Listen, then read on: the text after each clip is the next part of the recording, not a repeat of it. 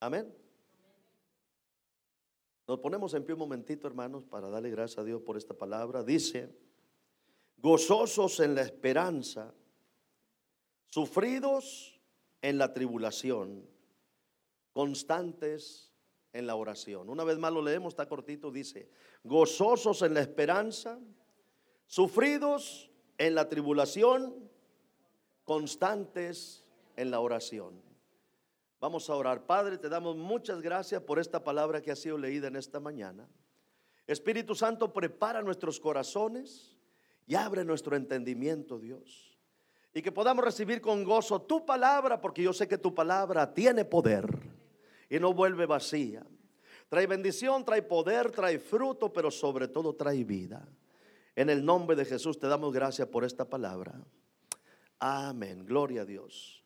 Tome su lugar en esta mañana, hermanos.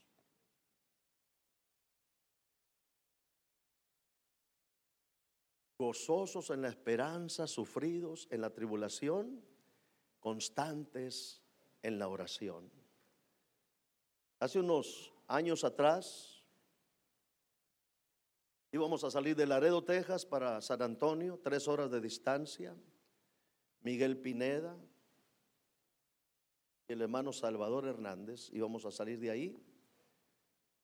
Y se me ocurre decirle a Miguel, ¿qué te parece Miguel si tenemos un culto tú y yo? Aquí en el carro.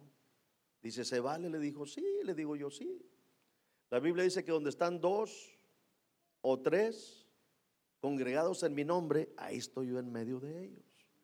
Y tú y yo, Miguel, somos dos. Son tres horas de distancia para llegar de, Laredo a San Antonio, a como yo manejo. ¿Cuánto dura un culto en una iglesia? Tres horas. Una hora alabando a Dios los músicos, otra hora predicando el mensaje el predicador y otra hora despidiéndose los hermanos. Amén, hermano. Tres horas le dije, salemos de Laredo, ya para cuando se acabe el culto entre tú y yo, llegando a San Antonio, ya vamos a estar llegando allá a San Antonio. Tres horas. Vamos a disfrutar de un buen tiempo en la presencia de Dios y nos vamos a gozar en el camino. Me dijo Miguel, bueno, pues vamos a comenzar el culto. Ya leí, hermanos, el Salmo 90. Señor, tú nos has sido refugio de generación en generación. Antes que formase los cielos y la tierra, desde el siglo y hasta el siglo, tú eres Dios. Total, leí todo el Salmo. Y dije, ahora sí vamos a orar para comenzar el culto. Le dije, Miguel, tú vas manejando, no cierre los ojos. Ahí ve atento a lo que vas haciendo. Yo voy a orar. Padre, en el nombre de Jesús nos ponemos en tus manos, Miguel y yo, Señor, vamos para San Antonio, Texas. Líbranos, Señor, de todo peligro y todo accidente, Señor, vamos en el camino. Pero permítenos gozarnos en tu presencia, Señor. En el nombre de Jesús ponemos este servicio especial en tus manos y te damos gracias por todo en Cristo Jesús. Amén. Comenzamos a alabar al Señor en esta reunión. Cristo está ha prometido estar donde dos o tres. Amén, hermano. Terminamos los coros y dije yo, ¿habrá alguna necesidad que quieran que oremos, que le pidamos a Dios por algo especial? Y Miguel dice, yo. O nomás él venía conmigo, amén, hermano. Dice, bueno, pues vamos a orar. ¿Qué le pides a Dios? Dice, yo quiero que oren por mis hijos, por Abraham, por Ismael y por mi hija Esmeralda. Tiene 11 años mi hija, es inquieta, es tremenda para que Dios bendiga la vida de mi hija. Digo, claro que sí, Miguel, vamos a orar. Y me dice él a mí, ¿y tú qué le pides a Dios? Le dije que lleguemos bien a San Antonio. Amén, hermano. Nada más era lo que yo le pedía. Oramos, Padre, en el nombre de Jesús. Ponemos, Señor, estas necesidades en tus manos. Te pido por Miguel, por su familia, por sus, por sus hijos, por Ismael, por Abraham, por Esmeralda, Señor. Esa niña, pon paz en el corazón de esa niña en el nombre de Jesús. Y permítenos llegar con bien hasta San Antonio, Texas. En el nombre de Jesús. Amén. Y total, hermanos, se llegó el tiempo de cantar un canto especial. ¿Habrá alguien que tenga un canto especial? Y dije, pues yo, amén, hermano. Pues yo era el cantante del momento. Y bueno, pues yo. Ya canté mi canto. Y dije, ahora sí vamos a entrar al mensaje de la palabra. Y cuando íbamos a entrar al mensaje, usé el texto que leí esta mañana. Gozosos en la esperanza, sufridos en la tribulación, constantes en la oración.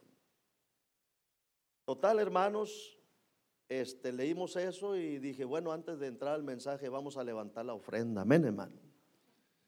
Vamos a levantar la ofrenda y, dije, ¿habrá alguien que pueda dar una ofrenda de 20 dólares? Y, y, dice Miguel, yo. Y agarré la Biblia así, hermano, y dije, bueno, pues gloria a Dios, pon los 20, Miguel, ahí anda. 20 ahí, hermanos, oramos por la ofrenda y entramos con el mensaje. Se predicó, pasamos un buen tiempo en el camino. Ya estamos casi llegando, faltan como 15 millas para llegar allá a San Antonio. Oramos para ser despedidos, amén. Y al final, hermanos, miré un anuncio que decía, el siguiente éxito, había un anuncio ahí que Burger King, que McDonald's y quién sé qué tantas cosas. Le dije a Miguel, ahí adelantito, antes de llegar a, a San Antonio está el éxito te sales ahí, Miguel, nos vamos a meter al Burger King, yo te voy a invitar a comer, le dije. Con tus 20 que diste. Amén, hermano. Amén. Ya Miguel, hermanos, dijo, pues gloria a Dios, fueron, entramos ahí, hermanos, al Burger King, fueron 18 de la comida y dejé los 20 ahí como quiera. Pero a qué quiero llegar en esta mañana, hermano, con esta plática. Dice la Biblia que aprovechemos bien el tiempo ¿Por qué? Porque los días son malos. Los días que estamos viviendo en la actualidad no son buenos, son malos. Y déjeme decirle en esta mañana, hermano, que tenemos que sacar tiempo de donde, no, de donde no hay. Hay que ser sabios, hay que ser inteligentes. Ese tiempo, hermanos, tres horas, hermanos, lo usamos para darle la gloria a Dios. Usted saque tiempo para su familia, saque tiempo para sus hijos. A veces uno tiene que hacer locuras, hermano, contar, hermano, de agradar a Dios y de levantar el nombre de Jesucristo en alto. Yo oraba y ministraba en una iglesia y le decía, hermanos, el Señor Jesucristo en alguna ocasión eh, eh, oraba por los enfermos y todos, amén, amén. Mire, Jesús jamás oró por un enfermo, jamás. Imagínense al Señor Jesucristo frente a un enfermo diciendo, en el nombre de Jesús, Él es Jesús, hermano, Él es Jesús. Él nada más decía la palabra. Él nada más declaraba la palabra. Tu fe te ha salvado, tus pecados te son perdonados. Talita Kumi, a ti te digo, levántate. Y aquella niña resucitó de entre los muertos para la gloria de Dios. Él nada más decía la palabra. Estaba frente a la tumba de Lázaro y declara y dice, Lázaro, qué bueno que mencionó su nombre. Porque si hubiera dicho muerto, ven fuera, hubieran salido todos los muertos que había allí. Pero nomás salió el que, él ocupaba, el que él necesitaba. Dijo, Lázaro, ven fuera. Y Lázaro salió atado. Jesús dijo, desatadle y dejadle ir. Él nada más decía la palabra. Y dice la Biblia, hermano, que los demonios a lo lejos lo respetaban, hermanos, y gritaban y daban voces a gran voz y decían, ahí vienes Jesús Nazareno atormentarnos antes de tiempo. ¿Qué es lo que me enseña Dios con esto, hermano? Que el Dios que usted alaba aquí en este lugar no es cualquier Dios, es un Dios vivo, es un Dios poderoso, es un Dios grande, es un Dios que resucitó y a su nombre, y a su nombre. Solamente di la palabra. Locuras hizo el Señor Jesucristo. Dice la Biblia, hermano, que escupió al suelo, hizo lodo, se le ungió un ciego y vio. Bien pudo haber dicho la palabra, ¿para qué quiere hermanos hacer esa, esa locura? Pero lo hacía como una enseñanza, hermano, para que sepa, para que sepa uno que uno, hermano, no es invencible. Nosotros venimos del polvo, hermano. Y al polvo vamos a volver. Por eso uno dentro de su corazón, dentro de su alma, uno tiene que darle la gloria a Dios en todo momento. Uno tiene que bendecir el nombre de Jesús en todo momento, hermano. Porque es el único que merece la honra, la gloria, la alabanza y la adoración por siempre. ¿Cuántos dicen amén? Le dijeron en su momento, hermano, los fariseos, Señor, ¿y tú por qué no pagas tus impuestos? Y el Señor dijo, vayan a tal río, en tal parte va a estar un pez, saquen ese pez, pártalo en dos, y dentro de ese pez va a haber unas monedas, y de ahí pagan mis impuestos. Uno tiene pensado que nada más en el cajero hay dinero. Uno tiene pensado que nada más, hermanos, en el banco hay dinero. En un pez. Oiga, el Dios que nosotros servimos, hermanos, es un Dios increíble. Es un Dios impresionante. Es un Dios, hermano, fuera de serie. Mándele un beso al Dios de la gloria. Amén. Mándele otro para que se encele el diablo, hermano. Y dele un aplauso a Cristo en esta mañana, hermano. Hay que estar gozoso siempre porque el gozo del Señor es nuestra fortaleza. Si hay un área en la cual el diablo no puede atacar al cristiano es en el gozo. Lo puede atacar con tentaciones, lo puede atacar, hermano, con, con malos pensamientos, con tanta cosa, pero el gozo, hermano, ahí no se puede meter, hermano. Y ahí, hermano, hay un poder, hay un potencial tremendo. Por eso uno siempre tiene que andar con una actitud de gozo. Yo no entiendo, pastor, cómo hay tanta gente amargada hoy en día. De veras. Y hasta uno mismo lo mira en la gente. Y dice uno, este tiene la sangre bien pesada. Amén o no amén.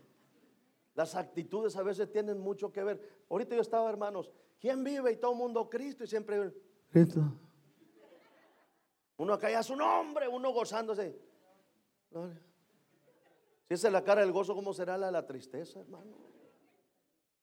No tiene que estar con una actitud de gozo, que si hay gloria a Dios, que si no hay gloria a Dios. El apóstol Pablo dice que con abrigo y sustento estemos contentos, porque grande nuestro galardón allá en los cielos, grande nuestro galardón allá en los cielos, grande nuestro galardón allá en los cielos. Mire, ahorita no estamos viendo lo que un día vamos a ver, ahorita no estamos viviendo lo que un día vamos a vivir. Por eso usted, hermano, aproveche el tiempo al máximo, como le digo a mi esposa, tú vive el momento. Si estamos en un buen restaurante, el refrán, ¿cuántos dicen amén?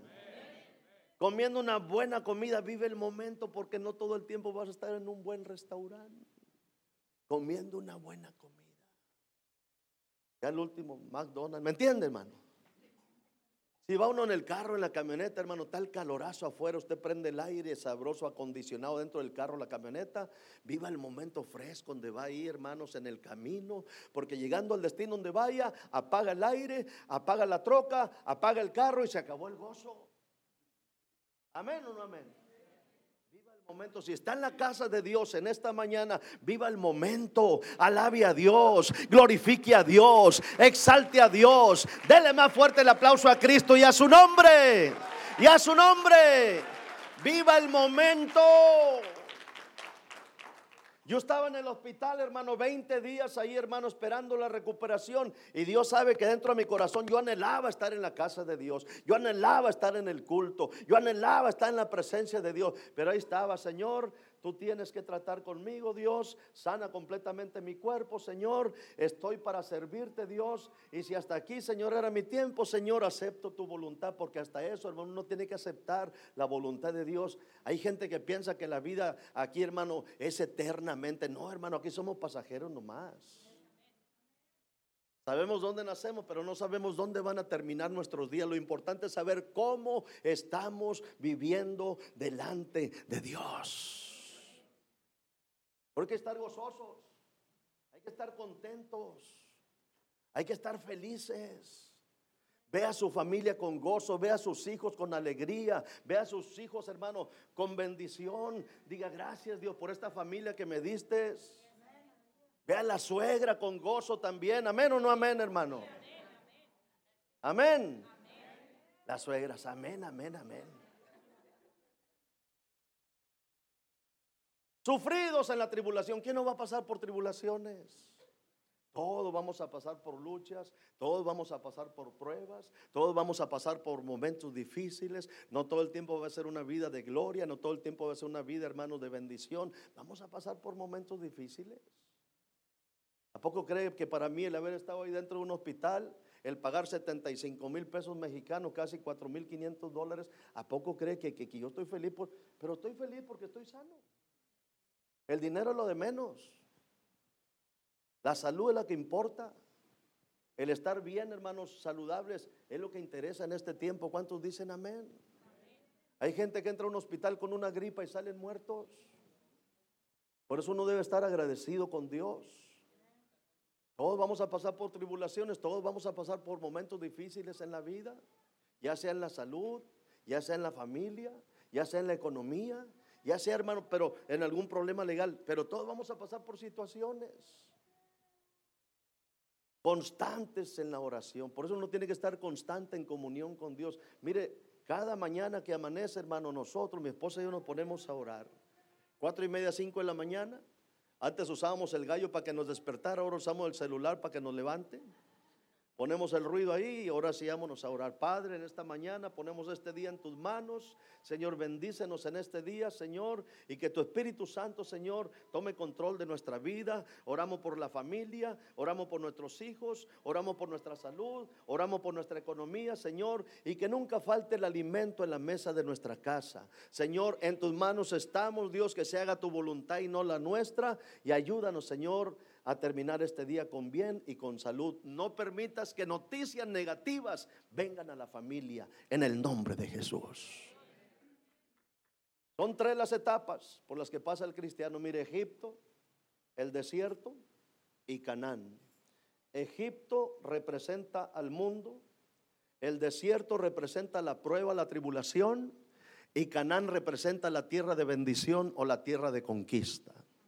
Muchos de nosotros salimos de Egipto, salimos del mundo. Pero el mundo no ha salido de nosotros todavía. Porque hay mucha gente en la actualidad, hermano, que toda practica las cosas de allá de afuera. Y usted le entregó su vida a Cristo, le entregó su vida a Cristo y su vida tiene que ser para Cristo Jesús solamente. ¿Cuántos dicen amén? No podemos venir, hermano, de Egipto a Canaán si no pasamos primero por un desierto. No podemos venir del mundo a Dios si no pasamos primero por el Calvario. Jesús dijo, yo soy el camino, la verdad y la vida, y nadie viene al Padre si no es por mí. Solamente por medio de Jesús podemos ir a Dios, solamente por medio de Jesús podemos ir a las bodas del Cordero, solamente por medio de Jesús podemos entrar al reino de los cielos. Y nadie, dijo el Señor, viene al Padre si no es por mí. Ese es el orden de Dios. Egipto, el desierto, y Canaán. Egipto representa el mundo, el desierto representa la tribulación, representa la prueba. Y Canaán representa la tierra de bendición, la tierra de conquista. Los que están parados aquí en Canaán, hermanos, son los que no le deben nada a nadie. Levante la mano, no, mejor ni, ni levante la mano, hermano. Porque todos aquí estamos endeudados. Con la casa, con el carro, con las tarjetas de crédito, de débito, qué sé yo, pero está todo el mundo, hermano, con ese problema, con esa situación ahí. Por eso uno tiene que orar hasta por su economía. Porque Dios, hermanos, oye la oración, Dios escucha la oración y Dios está al pendiente de las necesidades de nosotros. Él conoce todas las cosas. ¿Cuántos dicen amén? Entonces, como siempre he dicho también, que la vida es corta, la muerte es segura y la eternidad es larga. La vida es corta, repítalo conmigo. La muerte es segura y la eternidad es larga. Y la palabra enseña que el sabio mira el peligro, mire, y se aparta. Hay que ser sabios, hay que ser inteligentes. Hay que darle calor a nuestra vida espiritual, hermano. Lo material es secundario, lo material es segundo. Hay gente que se afana tanto por el materialismo, se afana tanto, hermano, por el dinero. Yo le digo a la iglesia que el dinero no es todo en la vida, hermano. El dinero no es todo en la vida, pero calma los nervios. ¿Cuántos dicen amén? Amén o no amén. La Biblia enseña de un, de un hombre que era rico, pero era avaro. Era una persona muy avara. Y este hombre tenía unos graneros y empezó a almacenar, empezó a llenar esos graneros. Y una vez que tenía todo acumulado, dijo, ¿qué haré? Dijo, ay, voy a ampliar más mis graneros para seguir echando. Y siguió acumulando, siguió hermanos, llenando sus graneros. Ya una vez que tenía todo acumulado, ya una vez que tenía todo lleno ahí, dijo, ahora sí, alma mía, reposa, come y bebe, porque muchos bienes has guardado. Y se oyó una voz en el cielo que le dijeron, necio, esta noche vienen por tu alma. ¿Y de qué te ha servido todo lo que has guardado? Y como era avaro, dijo, ay, qué bueno que vienen por mi alma. Yo pensé que venían por todo lo que tengo aquí. Y hay gente que mientras más tiene, más quiere. Hermano, usted sea sabio. Disfrute lo poco que Dios le ha dado, hermano. Aproveche el tiempo y, sea de bendición con su familia. Saque tiempo para sus hijos. Llévelo por ahí a tomar un café a uno de sus hijos. El que anda por ahí inquieto, el que anda por ahí medio raro, lléveselo, hermano, a tomar un café y hable con él. O hable con ella. ¿O que nomás yo soy el único que tengo problemas con los míos? Amén, hermano. A veces mi hijo me dice una frase bien rara y me da risa y le digo, a ver, mi hijo, venga para acá el mayor, 29 años. Le digo, venga para acá, mi hijo. ¿Cómo anda usted? ¿Qué es lo que está pasando? Y me dice mi hijo, ya te chismeó Dios, ¿verdad? Es bien rara la frase, ¿verdad? Pero no, mi hijo, acuérdese que para cuando usted iba a comprar chicle, yo ya venía haciendo globitos. ¿Cuántos dicen amén, hermano? Entonces es muy, es muy sencillo lo que hay que hacer, hermano. Si algo le interesa a Dios en este tiempo, en esta actualidad, hermano, es la familia. Son los jóvenes de esta generación. El tiempo mientras el día dura hay que aprovecharlo al máximo. ¿Cuántos dicen amén? Pero hay que estar gozosos.